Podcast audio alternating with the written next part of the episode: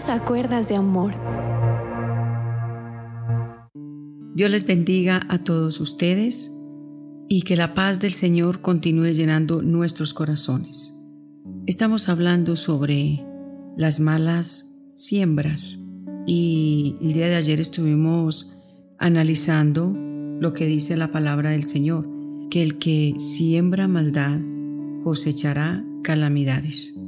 Hoy vamos a continuar y la palabra del Señor nos dice en Gálatas capítulo número 6, versículo número 7 y 8.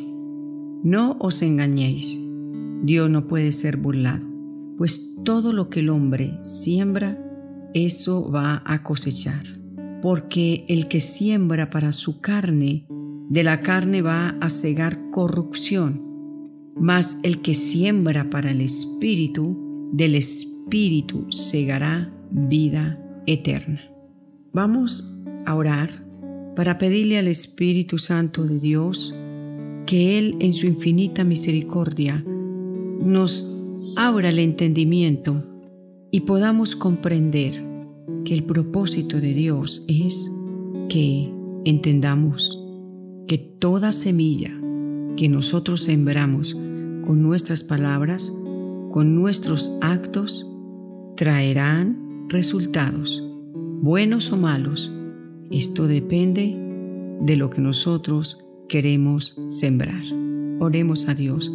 Padre, ayúdanos Señor a comprender la importancia, Señor, de leer tu palabra y de pedirle a tu Espíritu Santo que nos ayude a entender, que nos ayude, Señor, a extraer lo que traerá edificación.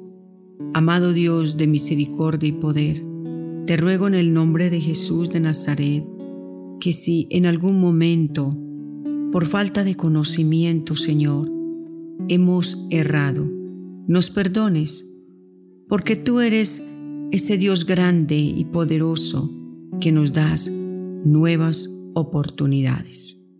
Precioso Espíritu Santo, gracias. Precioso Dios de amor, gracias, porque tu palabra me instruye y me prepara para toda buena obra. Amén y amén, Señor. La palabra de Dios nos dice que no nos engañemos, que todo lo que nosotros sembramos, es lo que nos vamos a recoger. La palabra de Dios dice lo siguiente, Proverbios capítulo 6, versículo 16, versículo número 17. Dice así la palabra de Dios. Hay seis cosas que el Señor odia. No, son siete las que detesta. Los ojos arrogantes, la lengua mentirosa, las manos que matan al inocente el testigo falso, el que respira mentiras, el que siembra discordias en una familia. La palabra de Dios nos habla aquí de otra siembra y es cuando las personas se enseñan a una vida de peleas y discordias. Aquí dice que esto lo odia a Dios y hay personas que siembran la discordia en la familia. Usted sabe que discordia es no querer llegar a un acuerdo. Discordia es una, continua pelea. ¿Eres de las personas que le gusta sembrar discordias en el hogar? Esto se ve mucho en la familia. Entre los mismos hermanos hay discordias. Hay discordias entre el esposo y la esposa. Siembran la pelea, siembran el grito, siembran la incomprensión. Y esta siembra de discordias dividen la familia. Muchas veces la cuñadita va y habla con el cuñadito y, y trae cosas que realmente no son de edificación. Siembra la discordia.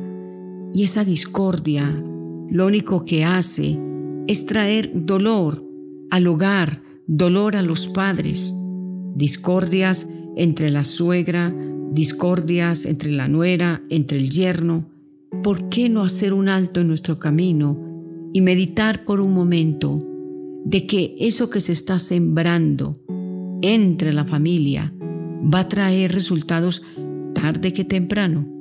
Usted y yo sabemos que yo siembro una semilla y al otro día no va a salir un árbol frondoso. Eh, si sembré aguacate, ya no. Esto lleva su tiempo. Y cuando de pronto ya ni te acuerdes, viene la cosecha. De lo que dijiste hace cinco meses, hace un año, qué sé yo. No sembremos más discordias en el hogar. No sembremos más rencillas. A veces cogen entre hermanos en la sangre y hay peleas porque el uno se puso la camisa de él o si son mujeres que por qué me cogió el maquillaje y por qué se me puso esto y lo otro, sembrando discordias. No hay por qué. Creo que en la casa todo es de en mutuo acuerdo. Y si algo le tienes que prestar a tu hermano se lo prestas, pero no siembren el problema, no siembren la discordia, no hagan entristecer a sus padres. Cosa más dura es ver eh, papá y mamá de que los hermanos se agarran a golpes o las hermanas se agarran a pelear y a decirse en cosas, que porque le cogió el bolso, que porque le cogió unos zapatos. Yo creo que si hay armonía en el hogar, claro, cada uno tiene sus cosas y se respetan, claro que sí. Pero qué bonito es llegar a un acuerdo y entre hermanos y hermanas decirse, mira, cuando tú necesites esta correa o necesites estos zapatos, me dices un día con anterioridad, me los vas a prestar y no me voy a enojar por eso. Se siembra la discordia. Mira cómo te trajo los zapatos, mira cómo te trajo esto. No, en cuanto podamos nosotros arreglar las situaciones, hagámoslo y esto nos va a traer bendiciones al hogar. El que siembra discordias, dice la palabra de Dios, que esto lo aborrece Dios. Esa es una mala siembra. También la palabra del Señor me dice en Proverbios 11, versículo número 9, el hipócrita con la boca daña a su prójimo, mas los justos son librados con la sabiduría. La hipocresía. Esto es algo tan fuerte que el día de mañana lo vamos a analizar.